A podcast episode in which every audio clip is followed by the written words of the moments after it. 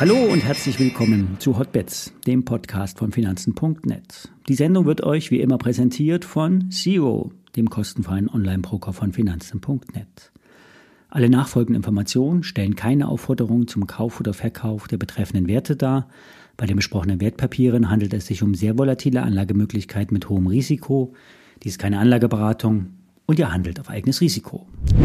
Higher for longer. So könnte es nicht nur für die Zinsen lauten, sondern auch für die Indizes.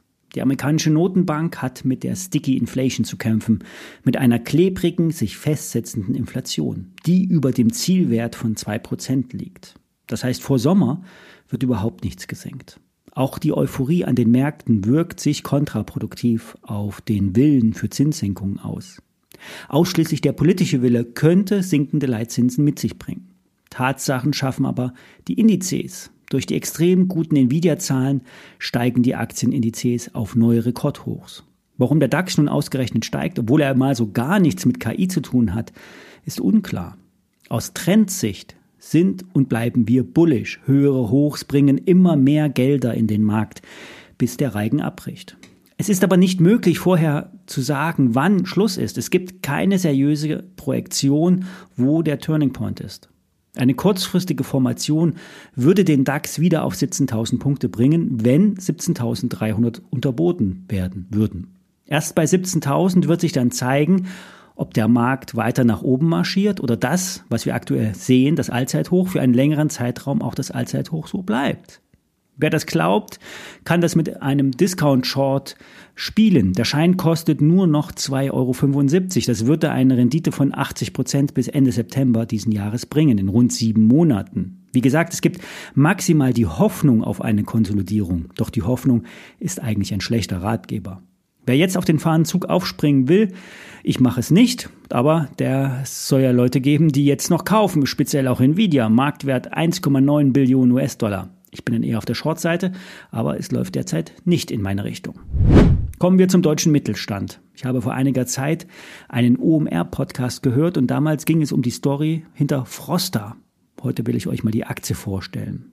Frosta kennt man als Produkt aus dem Tiefkühlregal. In dem OMR-Podcast wurde deutlich, wie viel Zusatzstoffe in der Produktion von Fischprodukten oder auch generell Fertigprodukten verwendet werden, zum Beispiel jetzt bei Fischstäbchen. Es geht hierbei meistens nur um die maschinelle Verarbeitung, etwa, etwas auch um die Haltbarkeit und aber erst recht nicht um den Geschmack. Und äh, früher, da gab es nur Frischfisch und der war nach ein paar Wochen auf See auch nicht mehr wirklich frisch. Und äh, seit der Einführung von TK, also Tiefkühl, hat sich das radikal gewandelt. Froster hat dann vor Jahren das Reinheitsgebot eingeführt. Und wer sich die ganze Story anhören will, ist wirklich interessant, ruft gerne die Sendung auf als Podcast oder als Video, erschien vor rund drei Monaten bei OMR. Ja, und Börsengeflüster hat sich die Aktie nun angeschaut, denn die wenigsten haben den Hersteller von Tiefkühlgerichten an der Börse auf dem Radar.